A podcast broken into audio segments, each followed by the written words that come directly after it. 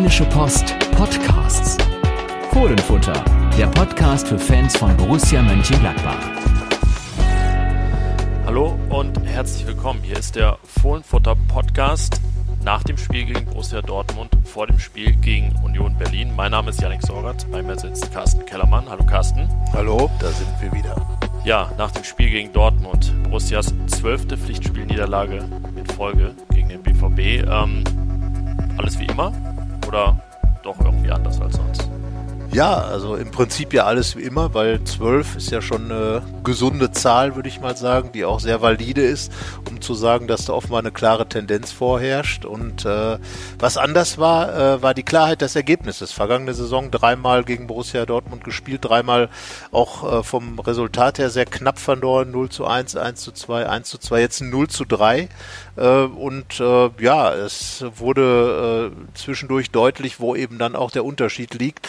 Gar nicht mal so, dass Dortmund die ganze Zeit besser war und äh, wirklich total überlegen gespielt hat, äh, wie so ein Ergebnis möglicherweise zeigen könnte, aber also wirklich überlegen, ganz einfach in der, äh, ja, in der Effektivität, sowohl im eigenen Strafraum als auch im Gladbacher Strafraum. Und äh, das Fallbeispiel oder das personifizierte Beispiel war natürlich Erling Haaland, der da mit, mit seinen beiden Toren äh, einfach das Spiel auch entschieden hat. Äh, du warst ja im Stadion. Ja. Ähm, äh, er hat eine unglaubliche Präsenz, glaube ich, einfach auf dem Platz. Ja, ein unfassbarer Hühne, aber auch ein Modellathlet mit unglaublicher Geschwindigkeit. Der hat ja selber gesagt, gut, dass er irgendwie Leichtathletik gemacht hat und ähm, ja, könnte man sich auch als norwegischen 100 Meter Welt, äh, 100 Meter Meister vorstellen. Also war sehr beeindruckend, rein rein physisch und du hast es gerade angesprochen, die Performance beider Mannschaften im Strafraum. Das hat Marco Rose ja auch so als den großen Unterschied ausgemacht. Ähm, tja, Borussia gerade beim 0-1 einmal gar nicht gut ausgesehen im eigenen Strafraum, da sehr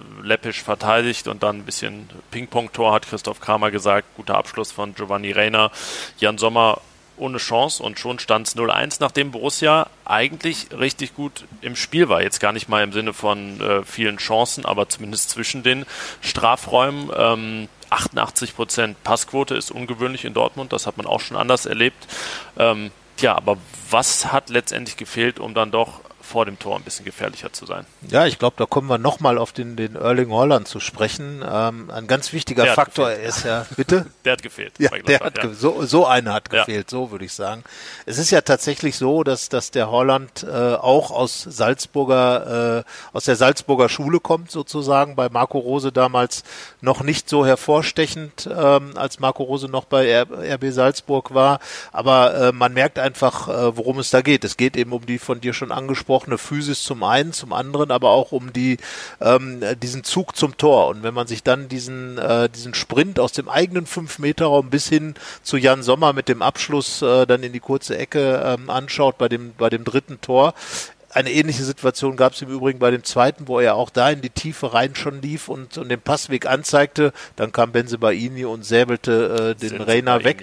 Fall, und ja, ähm, ja das, das, sind einfach so die Situationen, äh, die Borussia nicht äh, hinbekommen hat. Man, sie haben gut gespielt bis zum 16er. Einmal gab es diese Situation, Jonas Hofmann gut rein in den Strafraum, dann äh, äh abgewehrt von, von Bürki und im Nachfassen dann nochmal den Ball weggewischt, sonst wäre wahrscheinlich Florian Neuers, ja, ich hätte ihm zugetraut, aus drei Metern den Ball wohl ins Tor zu schießen. Das war die größte Chance und das war dann eine der Situationen, wo Gladbach eben tatsächlich auch diese Tiefe gefunden hat. Und ähm, ja, das hat Dortmund einfach besser hinbekommen, äh, sowohl bei dem 1 zu 0 als auch bei den beiden anderen Toren. Der Elfmeter war ja auch äh, im Endeffekt ein Pass rein in den Strafraum, dann die Grätsche, dann das Foul, dann der Elfmeter und ja, es fehlte zu wenig Input in den Strafraum. Und, ähm, es, es wirkt immer so ein bisschen wie, wie abgeschnitten. Es gab die Dreierreihe vorne, Hofmann, Stindel, Wolf und ähm, ein bisschen hatte man das Gefühl, es sei eine offensive Mittelfeldreihe und irgendwas müsste da vorne noch sein, aber es war natürlich halt niemand da, weil das schon, schon die Angriffsreihe war. Also sowohl körperlich, Tyram, Player hätten da von Beginn an und im Vollbesitz ihrer Kräfte sicherlich gut getan. Also ich, ich fand jetzt auch gerade die, die Doppel-6 Neuhaus Kramer gar nicht so schlecht. Die haben das so gemacht, sicherlich, wie sie es auch machen sollten. Christoph Kramer solide wie immer die Bälle verteilt, Lücken zugelaufen. Florian Neuers durchaus dann auch recht mutig mal angedribbelt. Ähm, er war ja dann auch zur Stelle bei der Szene, die du erwähnt hast, bei der Hofmann-Chance. Also hat dann durchaus die Tiefe auch mal gesucht, aber ja, irgendwie zog es sich, auch das habe ich so im Stadion beobachtet, durch dieses, dieses Spiel, dass irgendwas fehlte halt. Ja, es war, es war halt genau das, was eigentlich Marco Rose sehen will. Und äh, er hat es gesehen, Dummerweise trug der Mann, der es gezeigt hat, eben die Nummer 9 von Borussia Dortmund, äh, Holland. Und äh, ja, das, das ist einfach die Frage, die, die man sich natürlich dann auch immer stellt. Wie viel äh, äh, physische Präsenz braucht eigentlich dieser Rose-Fußball? Also was wir gesehen haben, war ja das, was man den Borussen in der Prä-Rose-Zeit oft vorgeworfen hat, sowohl bei Lucien Favre als auch bei Dieter Hecking, wenn, wenn eben nicht der, äh, der Zug in den Strafraum da war, dass man dann so ein bisschen verfiel, äh, nicht mehr steil, sondern quer zu spielen und das war dann oft auch der Fall. Lars Stindl und äh, Jonas Hofmann sind ja gute Fußballer, die auch ihre Sachen gemacht haben. Für meinen Begriff hätte ähm, äh, Hannes Wolf bei seinem Bundesliga-Debüt für Gladbach doch schon ein bisschen mehr Präsenz zeigen können. Er fiel eigentlich kaum auf und äh, war auch fast gar nicht in das Spiel eingebunden. Er hat die eine Hofmann-Chance vorbereitet, eine, aber das war eigentlich ja. fast alles keine, keine Dribbling-Situation. Ja, und, und, so dieses, dieses Harte, was er vielleicht mitbringen sollte, dieses, dieses körperlich und dieses, dieses vielleicht auch aggressiv aggressive Moment, äh, was man von, von Stindl und Hofmann so nicht unbedingt erwarten muss. Von ihm hätte ich es aber ein bisschen mehr erwartet und er wäre dann auch der gewesen, der dann genau die von dir angesagten äh, äh, Leute so ein bisschen in der Beziehung ersetzt, ähm, weil er eben auch diesen, diesen Rose-Fußball von Anbeginn seiner Zeit als äh, äh junger Fußballer kennt, äh, vielleicht mit mehr einbringen können. Und so war es dann halt so wieder dieses Spiel, ja, ähm, es war alles gut. Borussia hatte auch mehr Ballbesitz in Dortmund, ist auch nicht so äh, Durchschnitt und Standard, das zu haben. Aber am Ende äh, hatte Dortmund einfach die besseren Einzelspieler, die bessere Effektivität und am Ende dann eben drei Punkte. Und jetzt ist Gladbach tatsächlich nach einem Spieltag 17. Ähm, der FC Schalke. Der FC Schalke 0 ja. zu 8 verlor. Witzig ist das ja, dass, dass Schalke ähm, nach wie vor Gladbach ja der, äh, die höchste Niederlage äh, den Schalkern zugefügt hat, dieses 11 zu 0 von 1967. Aber Gladbach auch nach wie vor der letzte Gegner ist, gegen den Schalke 04 gewinnen konnte. Und der letzte, der gegen Bayern gewonnen hat. Also Borussia und auch das, Gladbach, der war ja. ein der Extreme eigentlich gerade. Genau das. Also äh, das sind so die die Sidekicks dieses dieses äh, Spieltages. Ähm, Im Grunde genommen äh, ist ja auch nichts passiert. Max Eberl hat das dann sonntags im Doppelpass gesagt. Äh, Gladbach fährt nach Dortmund, Gladbach verliert in Dortmund. Das ist immer so. Das war letzte Saison so. Trotzdem ist Gladbach Vierter geworden. Also jetzt äh, haben uns ja schon wieder irgendwelche Schriftsätze von von Lesern, von Usern erreicht, die uns vorwerfen, dass wir alles mit viel zu rosarote Brille gesehen haben, dass Gladbach eigentlich gar nicht so gut ist, wie wir gesagt haben, dass einfach Quatsch ist zu sagen, dass die oben mitspielen können und so weiter und so fort. Also ja, Gladbach hat gegen Dortmund nicht so viele Chancen gehabt und Dortmund hat auch das Spiel verdient und klar gewonnen. Aber Borussia Dortmund ist auch Borussia Dortmund und äh, meine Prognose ganz persönlich ist der dritte Platz hinter Bayern und Dortmund. Das heißt also, es ist nicht viel passiert. Es hat eine Niederlage gegeben. Ähm, Natürlich wird die Marco Rose ärgern, weil ihn jede Niederlage ärgert. Aber ähm, wie gesagt, ein Spiel in Dortmund zum Start ist jetzt keines, wo man per se sagen kann, drei Punkte. Da ist die Tabelle natürlich am ersten Spieltag auch gnadenlos. Letzte Saison nach der Hinrundenniederlage blieb Borussia trotz der Niederlage Tabellenführer, ja. weil die Konkurrenz halt, halt geholfen hat. Und wenn wir ehrlich sind, ähm, hätte dieses Spiel auch eher ein Ergebnis verdient, was so in die Richtung der vergangenen Saison gegangen wäre. 0-1, 0-2 hätte sicherlich auch gereicht, aber wie gesagt, die Tabelle ist da am ersten Spieltag gnadenlos. Man kann es, denke ich, so sehen wie Max Eber. Jetzt haben sie es schon mal hinter sich, das eine Dortmund-Spiel. Man sieht sich erst am 18. Spieltag wieder und ähm, ja, im Vergleich mit der vergangenen Saison steht Borussia jetzt bei 0 sozusagen. Aber ich glaube auch, äh, dass es gut ist, dass das Spiel deutlich verloren wurde, denn äh, dann hat Marco Rose deutlich bessere Argumente in der Analyse. Äh, er, natürlich kann man als Spieler hingehen und sagen, ja, aber wir haben doch, wir haben auf Augenhöhe gespielt, wir haben dies, wir haben das.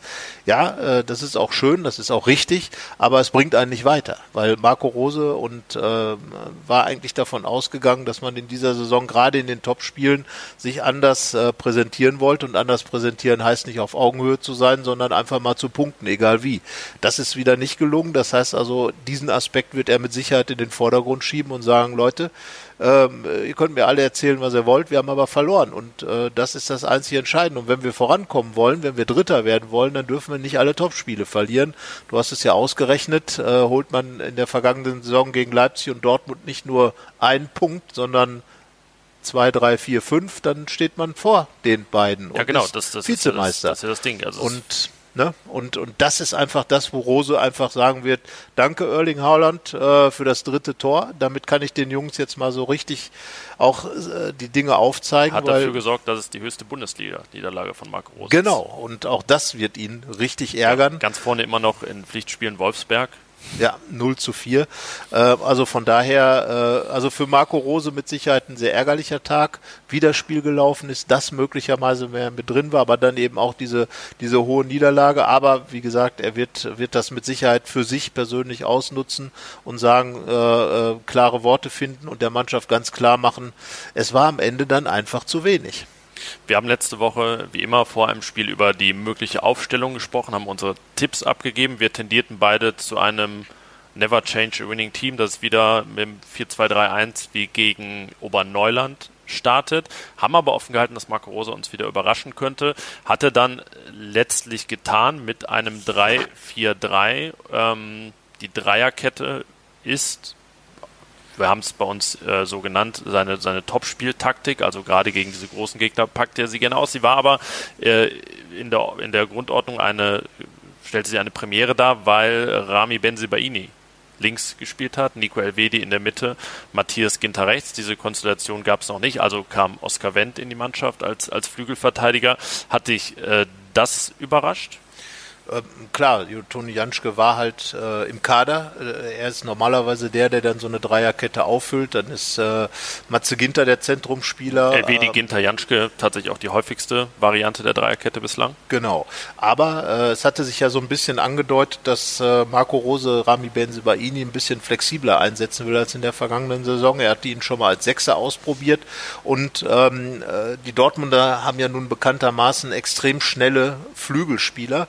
Und und äh, das war ja auch der Grund, warum man sich für diese Grundordnung entschieden hat, zu sagen, wir, äh, wir doppeln sozusagen die Flügelposition mit einem Innenverteidiger in der Dreierkette und dem Außenverteidiger. Das ist ja, Berti Vogt sagt das immer so schön, eine Dreierkette ist eine Fünferkette gegen den Ball, wie es heißt, äh, definitiv. Und ähm, so hast du dann eben äh, ein bisschen mehr äh, Manpower äh, gegen die starken Dortmunder Außenspieler und äh, es hat ja am Anfang eigentlich auch ganz gut funktioniert, gerade auf der rechten Seite, wo Stefan Leiner ja des Öfteren mal den Spiegelspieler bei Dortmund, Torgan Hazard interessanterweise, der äh, in Dortmund jetzt diese Position äh, übernommen hat, die er auch im belgischen Nationalteam spielt, im 3-4-3 eben der vorgezogene Außenverteidiger, eine offensive Variante dann als, als Typus. Und äh, da hat Stefan Leiner ja schon einige Akzente gesetzt, dann hat sich Torgan Hazard äh, relativ schnell verletzt. Was gar nicht so, so gut für Gladbach war, ähm, weil man hatte sich das irgendwie ein bisschen ausgeguckt, äh, so, so wirkte genau. es, also mit Wolf und Leiner da auch sicherlich ähm, Hazard ja. erstmal zu binden, dass da offensiv nicht so viel geht und ähm, ja, den auf jeden Fall mehr zu fordern. Dann kam Felix Passlack rein, macht sein erstes Spiel seit drei Jahren für Dortmund. Der hatte so eine Leih-Odyssee jetzt hinter genau. sich und wie es dann gut. so ist, macht er ein gutes gut. Spiel. Er hat da richtig dicht gemacht. Von Stefan Leiner war dann deutlich weniger zu sehen, weil Passlack ganz einfach äh, nicht versucht hat, nach vorne so viel zu machen, sondern einfach den Leiner zugestellt hat. In der zweiten Halbzeit Stefan Leiner dann noch eine Fernschusschance. Das war dann die zweite große Chance für Gladbach. Roman Bürki auch da gut gehalten. Aber ja, äh, ähm, es war einfach taktisch ganz interessant. Lucien Favre hätte ja auch mit Julian Brandt reagieren können, hätte deutlich offensiver werden können. Oder auch Marco äh, Reus bringen können. Oder Marco Reus, der. Um zu äh, verhindern, dass kein Ex-Gladbacher auf dem Platz stand. Das kommt ja auch selten vor. Ja, also bei Dortmund auf jeden also Fall. Passlack heißt immerhin so wie einer. Ja, genau, so ist es. Damals Stefan Passlack äh, für die Jüngeren unter uns ja. oder unter den Podcasts. Lange, lange Zeit der, der letzte Nationalspieler Gladbachs, bevor es dann mal wieder ja, und ähm, einer, der damals auch zu den äh, richtig guten äh, Außenläufern gehörte und über den Flügel viel Dampf gemacht hat. Und eins seiner großen Spiele war damals das der Sieg bei Arsenal London, äh, der, der erste von Gladbach in England. Wunderschönen schwarzen Diebels-Trikot. Ja, so war das. Und da freut sich Diebels nochmal. Äh, wir erwähnen natürlich ja. jetzt auch noch Tuborg und alle anderen Biersorten der Welt, um äh, Gleichstand zu erzielen. Sagen, dass wir kein Geld dafür bekommen. Genau, ja, ja das kommt auch noch das dazu weder Geld noch, weder Geld noch Getränk. ja, die waren auch cool. Also es gab die auch in alkoholfreier Variante. Das Gegen sind Kult-Trikots. Ja, und das ist, glaube ich, ein äh, echtes Sammlerstück. Also wer das hat, ähm, definitiv, der sollte sich nicht damit outen, weil sonst könnte es sein, dass er überfallen wird. Aber zurück zur, zur ja. Gegenwart. Jetzt habe ich auch ein bisschen Angst, apropos Überfall hier. Ich muss gerade ein bisschen unsere Szenerie beschreiben. Carsten hat, jetzt hat er sie weggelegt, eine Banane in der Hand gehabt die ganze Zeit und äh, ich weiß noch nicht, was er da damit anstellen ja, wird und inwiefern äh, wir sie inhaltlich einbinden werden, aber na gut. Ja, also ähm, ja, wir, vielleicht kommen wir ja noch drauf. Ja, man könnte theoretisch hier wirklich einbinden, wenn wir über das ähm, 1 0 zu 1 Gegentor reden, denn dem ist ja quasi eine Bananenflanke herauf hervorgegangen ähm, aus dem Halbfeld. Ich glaube, es war Tom, äh, Thomas Meunier, der sie reingeschlagen hat. Ja, äh, und dann ein, ein, ein gurkiger drei, Klärversuch ja, von ein, Nico ein drei, drei Meter Querschläger von Nico Elvedi und so weiter. Äh, wir schweifen da ab, kommen wir zurück zum Wesentlichen. Ähm, äh, diese Dreierkette ähm, ja, es ist halt eine Variante, die Marco Rose für diese Topspiele auserkoren hat, weil er, glaube ich, da das äh, ähm, in der in der Breite einfach mehr Räume zustellen kann und äh, da er grundsätzlich davon ausgeht, dass in diesem Spiel möglicherweise der Gegner mehr Ballkontakte hat, ähm, geht es dann eben darum, äh, diese Räume eben zuzumachen und in diesen Räumen dann Bälle zu gewinnen und dann so im Umschaltspiel hinter die, äh, die Kette des Gegners zu kommen, ähm, ist in Dortmund kaum gelungen. Die Dortmund haben es eigentlich, muss man sagen, sehr gut gemacht. Gut, Lucien Favre ist ja nun auch gerade, was die defensive Arbeit angeht, ein sehr genauer Spieler und ähm, Trainer. Trainer.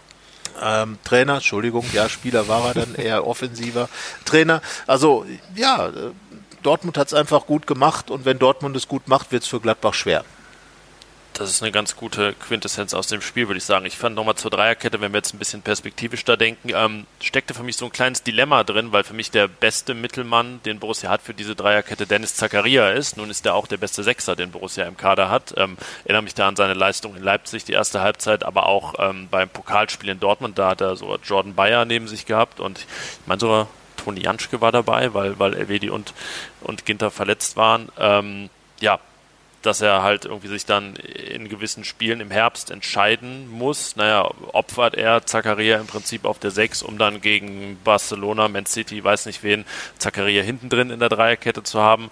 Ähm, aber ja, bin mir sicher, da wird es einige äh, Taktik-Sessions geben bei Borussia mit René Maric, Alexander Zickler und Co. Und ähm, ja, auf jeden Fall interessante Gedankenspiele dann in der Zukunft. Und ich glaube, dass äh, Rami Benzebaini eine große Rolle in diesen Gedankenspielen spielen wird. Erweitert also die Möglichkeiten. Nicht umsonst hat ihn Marco Rose auf dieser Sechserposition sowohl als auch in der Dreierkette ausprobiert und äh, Benzebaini hat ja eines und das ist ja der entscheidende Faktor, äh, den eben auch Zakaria hat. Er ist extrem schnell.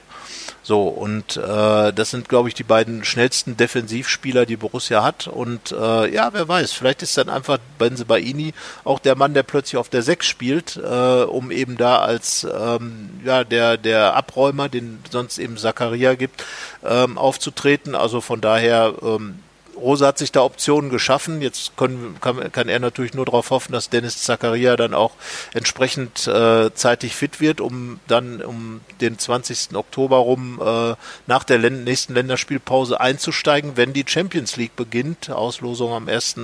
Oktober. Ähm, Nächste Woche großes Thema bei uns dann.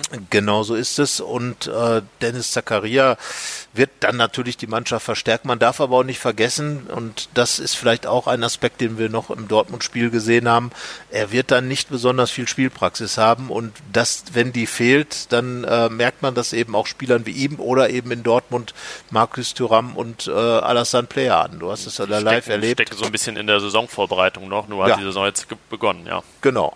Ja, und ich, da merkt man einfach, man kann jetzt nicht davon ausgehen, dass äh, ein Zakaria dann wieder auf dem Platz steht und sofort wieder der Zakaria ist, der vergangene Saison wirklich der beste äh, Borussenspieler war. Aber da bleibe ich auch dann dabei. Äh, Gerade in der in der Phase nach dem ähm, Restart hat er ja auch gefehlt. Er hat ja sich im Dortmund-Spiel, im letzten vor Zuschauern im Borussia-Park, vor allem von einer vollen Kulisse äh, Bundesligaspiel, hat er sich verletzt und fehlt seit dem 7. März. Und äh, dennoch hat Borussia die Champions League erreicht und ähm, Klar hat sie jetzt auch in Dortmund verloren, aber ähm, ich glaube, Marco Rose hat schon äh, eine Mannschaft, die, die das auch auffangen kann. Aber er ist trotzdem mit der beste Spieler, der da ist und wird in der Champions League sicherlich gebraucht. Aber auch nochmal, nicht sofort wird er dann sofort die Leistung bringen können. Ja, und jede Woche, die er nicht dazu in der Lage ist, ist praktisch eine verlorene, weil ja die ersten drei Spiele zack, zack, zack hintereinander kommen. Ja, ja darf man sehr, sehr gespannt sein, wie Borussia da im Oktober aufgestellt ist. Also ähm, mein Tipp ist, dass Rami Benzebaini in der Zeit, so er gesund ist, eine große Rolle spielen wird. Da gehe ich auch von aus.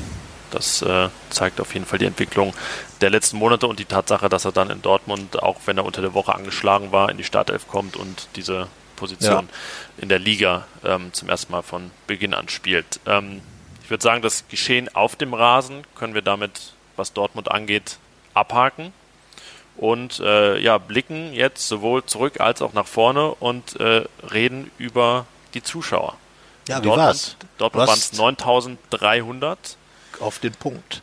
Im 80.000 Leute Stadion? Ja, es war ähm, natürlich ungewohnt leer. Also das habe ich jetzt in Dortmund auch noch nicht erlebt. Ich finde, ähm, wenn man so wenige Zuschauer visualisiert, also wenn dir irgendwann im Februar jemand gesagt hätte, stell dir mal das Westfalenstadion mit neun oder 10.000 Zuschauern vor, da hätte man ja irgendwie so, so Flecken irgendwo gesehen und irgendwie, dass dann vielleicht nur die Kurve recht gut gefüllt ist. Aber jetzt ist es ja wirklich diese äh, Verteilung haargenau mit Abständen über das Stadion verteilt, die irgendwie so eine, eine total ab absurde Szenerie ergibt. Also es sind irgendwie Bilder, die, die in meinem Kopf tauchten, die bis vor ein paar Monaten existierten die nicht und jetzt ist man damit konfrontiert und, und denkt sich, irgendwas, was stimmt hier nicht. Ähm, es ist die jetzige, nicht, vielleicht nicht die bleibende Normalität, aber das ist der einzige Weg momentan, um Zuschauer im Stadion zu haben.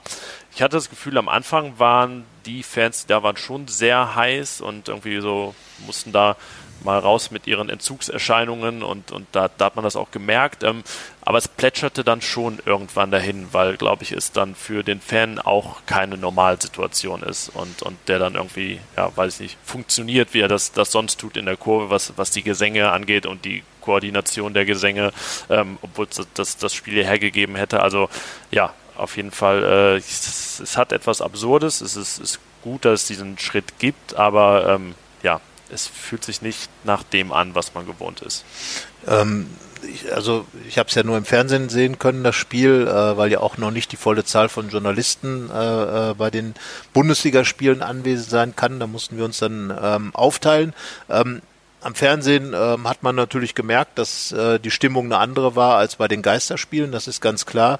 Ähm, klar, im, im Dortmunder Stadion hat man jetzt nicht äh, den Riesenunterschied zu einem Geisterspiel feststellen können. Also es waren halt äh, Leute da natürlich, aber es waren immer noch sehr, sehr, sehr viele freie Plätze da. Und ähm, also ich glaube einfach die Botschaft äh, zu sagen, es geht wieder voran, es ist wieder ein erster kleiner Schritt, ist einfach das Wichtigste in der ganzen Geschichte. Und was die Stimmung angeht, ja, ich meine, es gibt halt auch äh, äh Spiele. Es war jetzt auch nicht das allerrasanteste Spiel. Und vielleicht ist dann irgendwann in äh, so eine Stimmung, es waren jetzt auch keine Ultras da, die ja nach wie vor äh, den, den auch äh, absolut äh, rechtfertigenden Standpunkt haben, zu sagen, äh, entweder alle oder keiner. Das heißt also, es war im Prinzip eine, eine Stimmung wie früher im Stadion. Also ohne Ultras, die, die ja immer Stimmung machen, egal wie das Spiel läuft, sondern es war eine spielorientierte Stimmung und man muss sagen, in der zweiten Halbzeit war das Spiel jetzt auch nicht mehr von besonderen Höhepunkten geprägt. Ja, und ähm, wenn man das mal überlegt, du hast gesagt, sowas hat sowas hat man äh, äh halt in der Vorstellung gar nicht äh, präsent. Also wer mal so in die 80er Jahre zurückdenkt und da äh, sich die Stadien vorstellt, diese diese großen flachen Schüsseln mit den Laufbahnen in Gelsenkirchen, in Hamburg, in Köln und so weiter, aber auch den kleinen Bökelberg äh, ähm, sich vorstellt, ähm, da gab da gab's fast keine aus, ausverkauften Spiele. 34.500. Du hast dir mal die, die Mühe gemacht, wirklich da äh, dir, dir alle Spielzeiten anzuschauen. Ja. Das sind sehr viele Zettel in deiner Hand, weil genau. du sehr viele Spiele gefunden hast, wo denn die Zuschauerzahl sogar nur vierstellig war. Man wundert sich. Äh, man wundert sich tatsächlich äh, so vom heutigen Standpunkt aus, wo, wo Bundesliga ja immer bedeutet, prallvolle Stadien, wo im Prinzip äh, die Fans überborden, wie, wie bei so einem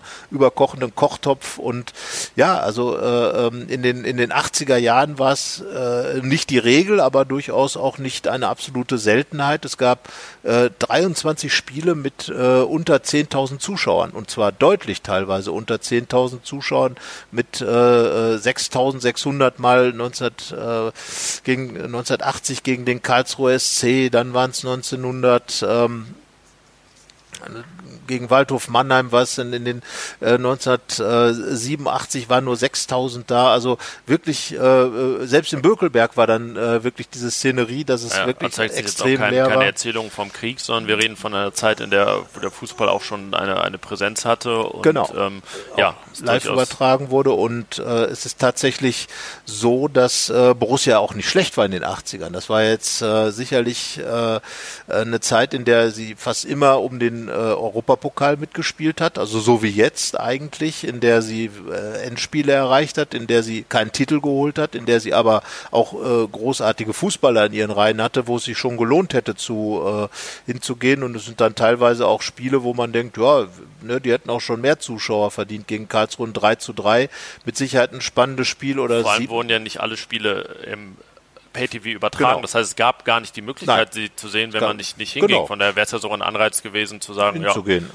Und die Ticketpreise damals, glaube ich, auch noch überschaubar. Also äh, alles gut. Die, die geringste Zuschauerzahl bei einem Pflichtspiel im Bökelberg war übrigens, um das jetzt noch zu sagen, gab es 1973 im Oktober, am 3. Oktober, ein Europapokalspiel gegen eine dänische Mannschaft. Den Namen darfst du besser aussprechen. Du bist was, was, die Isländer waren es, oder? West, die Isländer. West ja, ja.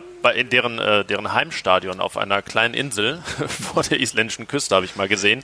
Äh, sehr, eine sehr schöne Szenerie, also ja. da kann man echt ein Poster von machen lassen. Ja, aber 4000 Leute damals sahen das 9 zu 1 und okay. äh, haben wir es verpasst. Haben wir es verpasst, genau.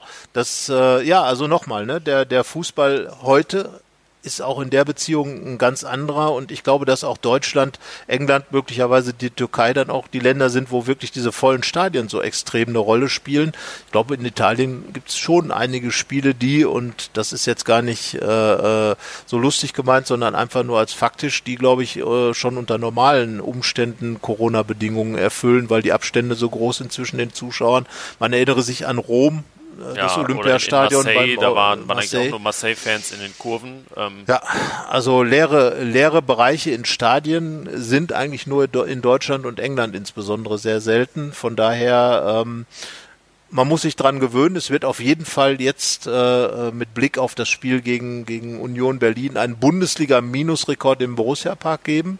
Ähm, es ist noch nicht ganz ausverkauft, aber ja. 20 Prozent sind 10.800. Wenn die alle kommen würden, genau. wäre es trotzdem Minusrekord. Ich, ich würde sagen, die, die Auslastung ist jetzt gerade ungefähr wie bei einem normalen Spiel gegen Union. Es gibt halt noch vereinzelte, äh, also Stand unserer Aufnahme, vereinzelte Tickets, äh, Oberrang Südkurve, Oberrang Ost gerade. Das ist, wäre glaube ich, äh, wenn es unbegrenzte bzw. 54.000 Tickets gäbe, ähnlich äh, zu diesem Zeitpunkt. Ähm, ja, wir haben mal bei, bei Twitter unsere Follower gefragt, ähm, ob sie dabei sein wollen, dabei sein werden am Samstag. Also zuerst hatten ja die Dauerkarteninhaber ein Vorkaufsrecht, als es dann immer noch Karten gab, die Mitglieder. Mittlerweile ist der Verkauf äh, frei. Man muss sich natürlich äh, registrieren, muss seine Daten hinterlassen, aber ähm, ja, jetzt äh, jeder hat äh, die Möglichkeit, sich eine Karte zu kaufen. Und äh, wir haben die Leute gefragt, ähm, was der Grund dafür oder dagegen war, dass sie kommen. Was, was meinst du so, was, was die Leute, äh, was die Leute meinen? Also von meiner Einschätzung her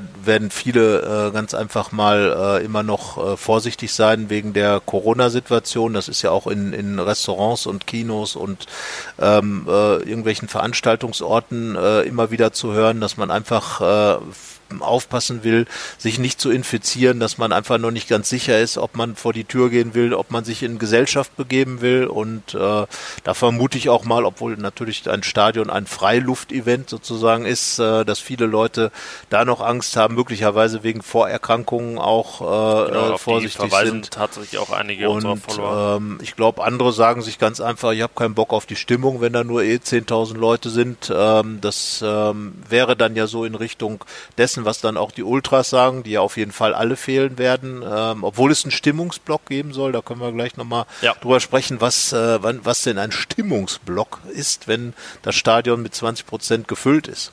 Aber du hast richtig gesagt, also bei denen, die sich dagegen entscheiden, ist es tatsächlich die völlig verständliche Vorsicht. Ähm, ich meine, die, die, Zahlen in Deutschland steigen auch gerade wieder.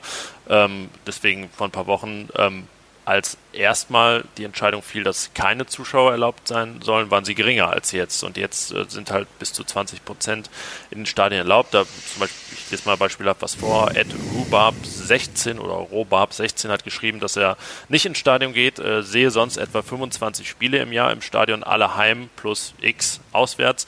Bei steigenden Infektionszahlen verzichte ich aber gerne. Fußball ist geil, aber nicht wichtig.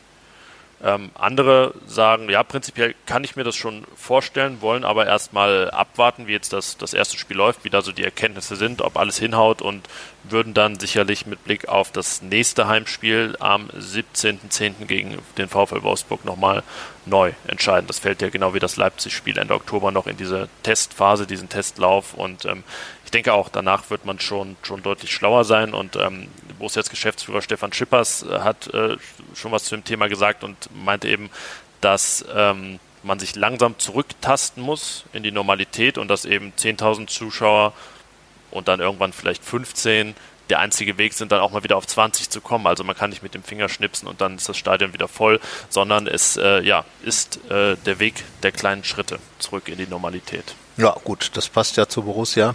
Sie mag ja die Wege der kleinen Schritte, aber äh, ich glaube, dass es noch ein langer Weg ist bis zur Normalität. Also ich weiß nicht, ob man in dieser Saison wirklich nochmal einen äh, ausverkauften, also im eigentlichen Sinne ausverkauften Borussia-Park sehen wird mit 54.022 Zuschauern. Ich gehe eigentlich nicht davon aus, weil Nein. wie soll das machbar sein, wenn nicht alle negativ getestet sind und es auch kein flächendeckenden Impfstoff gibt. Also, also ich glaube, da muss man wirklich als Fußballfan viel Geduld haben und äh, grundsätzlich, was, was jetzt alle Lebensbereiche angeht, muss man, glaube ich, einfach auch, das ist, ist dann das, wo, was ja auch viele äh, von denen, die, äh, die äh, Usern, die geschrieben haben, äh, angedeutet haben, sie wollen sich das erstmal anschauen, wie das funktioniert.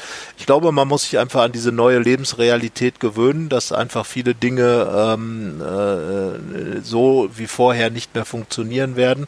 Und ähm, das ist, glaube ich, das, was die Fans dann auch tun. Sie, sie schauen sich das an, äh, äh, warten mal ab, wie, wie, die, wie das Sicherheitskonzept funktioniert. Einige haben geschrieben, wir vertrauen Borussia äh, total und gehen dann auch hin. Es waren ja auch schon gegen Oberneuland 300 Menschen im Stadion, ähm, die, äh, die als äh, Fans äh, da reingegangen sind. Also von daher ähm, muss es eigentlich für jeder für sich selber wissen, wie er jetzt äh, in jeder Lebenssituation mit der ganzen Geschichte umgeht. Ähm, es wäre natürlich ein bisschen schade, wenn, wenn 10.800 mögliche äh, Tickets da sind und, und das dann nicht ausverkauft ist.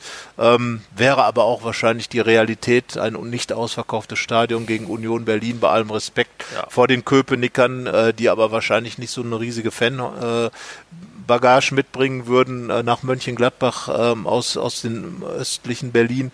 Also glaube ich, ähm, ja, es wird wahrscheinlich dann in der Relation ähnlich sein, dass man sagt, man hat dann ein bis zu ausverkauftes Stadion und das ja, wäre wahrscheinlich 90, 95 Prozent. Genau, das wäre wahrscheinlich dann, äh, weil es auch der erste Rückrunden, äh, der erste äh, Saison Heimspieltag ist, die Szenerie, äh, wenn wenn alles ganz normal wäre. Also von daher. Und insgesamt muss ich sagen, was was die die User uns da geschrieben haben, äh, alles sehr verständlich, vernünftig ähm, und ähm, das, das muss man auch jedem nachsehen, dass es erstmal auch eine sehr individuelle Entscheidung ist und dass jetzt gerade gerade jeder jeder selbst wissen muss. Also ich glaube, da kann man äh, niemanden verteufeln, der sagt, äh, nee, das, das tue ich mir jetzt nicht an, aus welchen Gründen auch immer und man kann auch niemanden verteufeln, der sagt, ähm, meine Sehnsucht, äh, mal wieder ein Gladbach-Spiel im Stadion zu sehen, ist nach mehr als einem halben Jahr so groß. Ich, ich vertraue dem Hygienekonzept, das hier wirklich jetzt über Wochen und Monate auch äh, erstellt wurde und ähm, ja, ich denke, da, ähm, das ist ja in dieser ganzen Debatte, die wir über die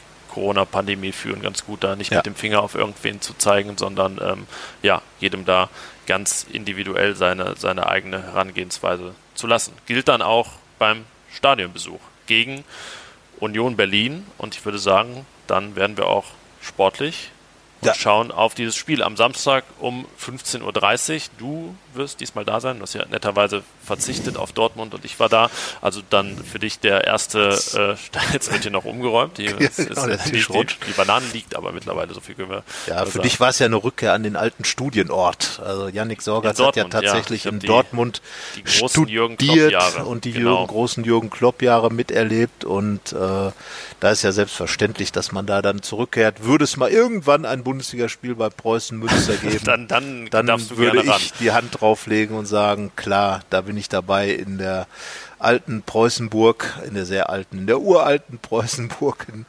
ähm, also ja, auf jeden Fall gut. Ja, äh, du, du Union studierst Berlin. auf jeden Fall Borussia jetzt schon seit, Genau. seit mehr als 20 Jahren. Ähm, und, Und- warst, wenn ich mich richtig erinnere, beim ersten Pflichtspiel zwischen Union und Borussia. Ja, es 2001.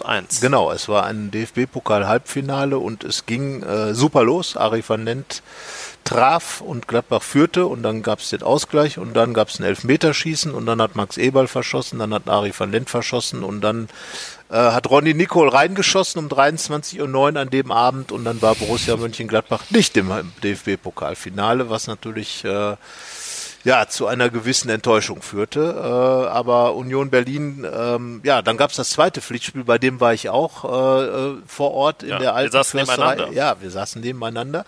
Und in der alten Försterei äh, gab es gleich die nächste Niederlage, das 0 zu 2.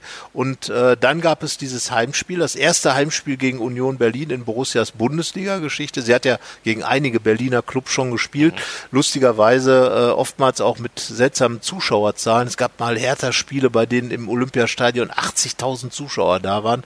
Absoluter Wahnsinn, heute eigentlich auch undenkbar. Aber es gab auch dieses Spiel gegen Tasmania Berlin. Wir sind ja bei der Zuschauerthematik. 821 Zuschauer, Bundesliga-Minusrekord Minusrekord, aller ja. Zeiten. Ähm, Gladbach hält also mindestens diese beiden Rekorde, ja noch das 12 zu 0, das, den Torrekord gegen Borussia Dortmund. Ähm, aber äh, dieses, dieses Tasmania-Spiel, 821 Zuschauer im Olympiastadion in Berlin.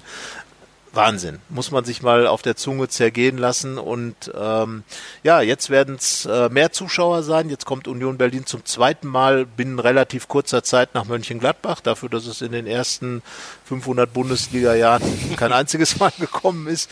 Ähm, ja, das erste Spiel fand auch während des Lockdowns statt und äh, es gab da ja, eigentlich einen klaren 4 zu 1 Sieg, aber eine große Szene halt. Ich glaube, das ist die Szene, die dieses Spiel dann letzten Endes auch in Erinnerung gehalten hat, äh, den, den Kniefall von Markus Thuram nach seinem Tor ähm, eben als Zeichen gegen Rassismus, ähm, als äh, Zitat, äh, ein, ein Footballer in den USA hat, hat genau diese Geste gemacht und äh, eine Woche später hat die ganze Bundesliga nachgezogen. Äh, Ja, das Ja. war mal eine, das war anders als am Samstag in Dortmund, eine starke Aktion im Strafraum. Genau, eine sehr starke Aktion und äh, es ist ja Markus Thürams Vater Lilian Thüram ist ja einer, der sich ganz stark für Rassismus oder gegen Rassismus einsetzt, äh, für das Thema Rassismus einsetzt und äh, der äh, offenbar diese diese Thematik auch an seinen Sohn weitergegeben hat. Äh, Markus Thüram ist ja auch noch ein junger Kerl, aber offenbar einer, der der sich viele Gedanken macht äh, und mit dieser Szene einfach ein Zeichen gesetzt hat. Äh, wir werden da auch nochmal in der, in der Rheinischen Post drauf eingehen im Laufe der, der nächsten Tage bis zum Spiel. Und äh, um jetzt mal sportlich zu werden, es war einfach ein verdienter Sieg gegen eine Mannschaft, die keine große Chance hatte. Das muss man sagen. Union Berlin konnte damals äh, äh, ihre, äh, ihre Qualitäten, dieses Kämpfen, Rennen, Beißen, Kratzen nicht einbringen. Es war eh die Phase, wo das so ein bisschen verloren gegangen war. Das einzige Tor fiel nach einem Standard. Genau. Sehr typisch auch Ja. für Union. und typisch auch für Gladbach. Typisch auch für Gladbach in der Phase. Äh, der Rest war aber eine klare Sache. Gladbach eigentlich gut runtergespielt und äh, ja, es, es war ja interessant, dass die Gladbacher in der Lockdown-Phase eigentlich äh, eins der stärksten Heimteams waren. ja, das stimmt. Nur gegen Leverkusen Genau. verloren. Ja, sie, sie durften ja auch äh, anders als die anderen schon direkt mal üben am 11. März gegen Köln. Genau. Die Bundesliga-Premiere ähm, vor dem Lockdown, aber dann schon äh, vor einer Geisterkulisse.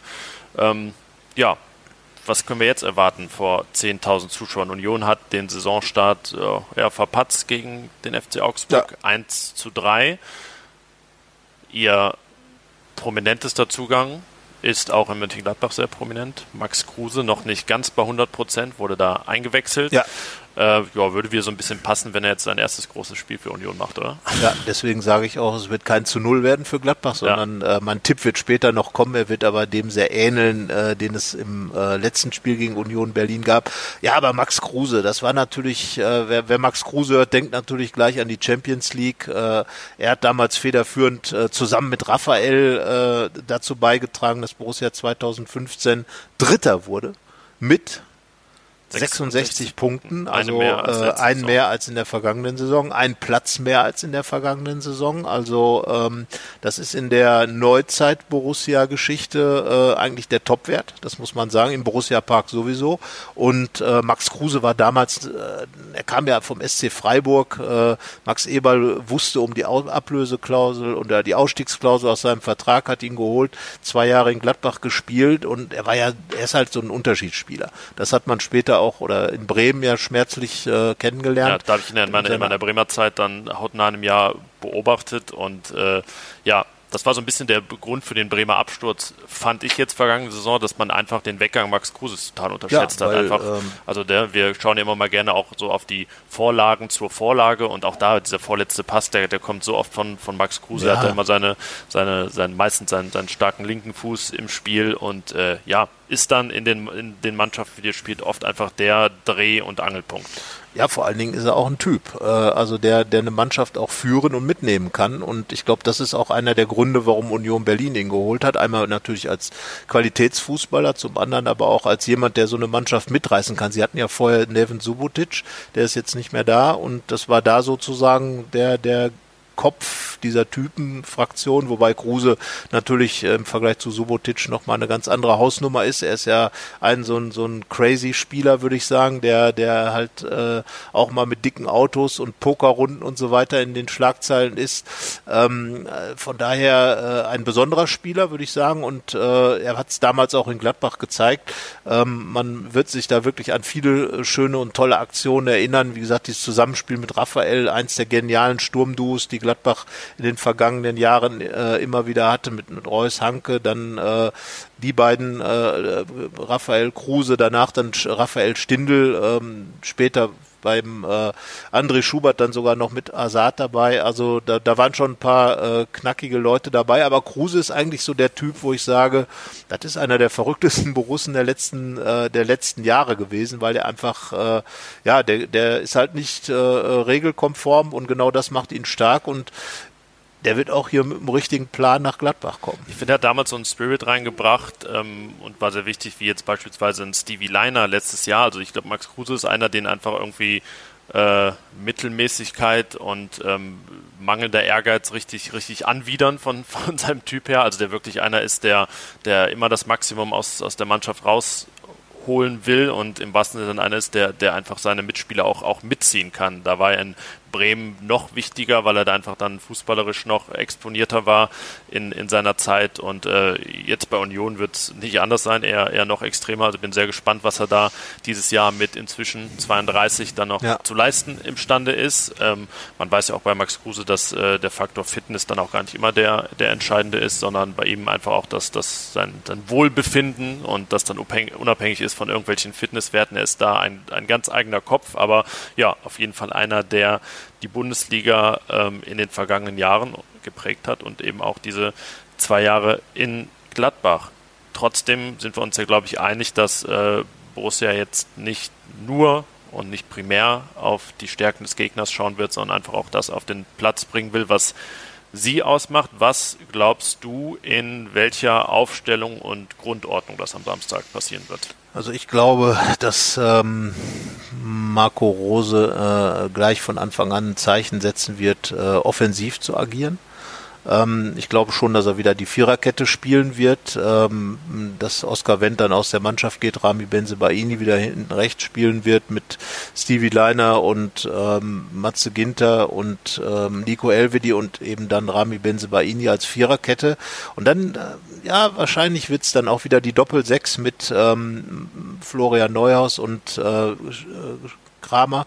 Wobei ich glaube, dass Florian Neuhaus einen deutlich offensiveren Auftrag bekommen wird. Äh, möglicherweise fast schon so ein, so ein Achter, Zehner sein wird in, den, in vielen Fällen, um einfach den Druck auf die Berliner äh, Defensive äh, ähm, zu vergrößern. Und ähm, ja, die Frage ist jetzt, inwieweit sich die Herren Thuram und Player schon weiterentwickelt haben. Ich glaube, so wie es sich angefühlt hat in Dortmund, dass Startelf vielleicht noch ein bisschen früh wäre und dass Marco Rose vorsichtig sein wird. Er hat es ja auch nach Dortmund gesagt, die äh, Jungs da nicht zu früh zu fordern, weil dann am Ende vielleicht äh, eine Verletzung wieder aufbrechen könnte, insbesondere bei Player.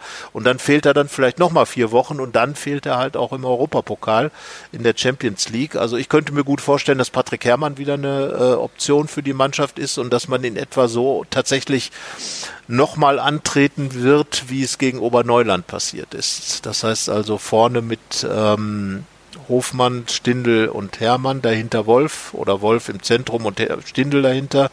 Und die anderen Positionen habe ich ja schon gesagt und das wird dann am Ende zu einem 4 zu 1 führen. Gut, dann nimmst du meine nächste Frage vorweg.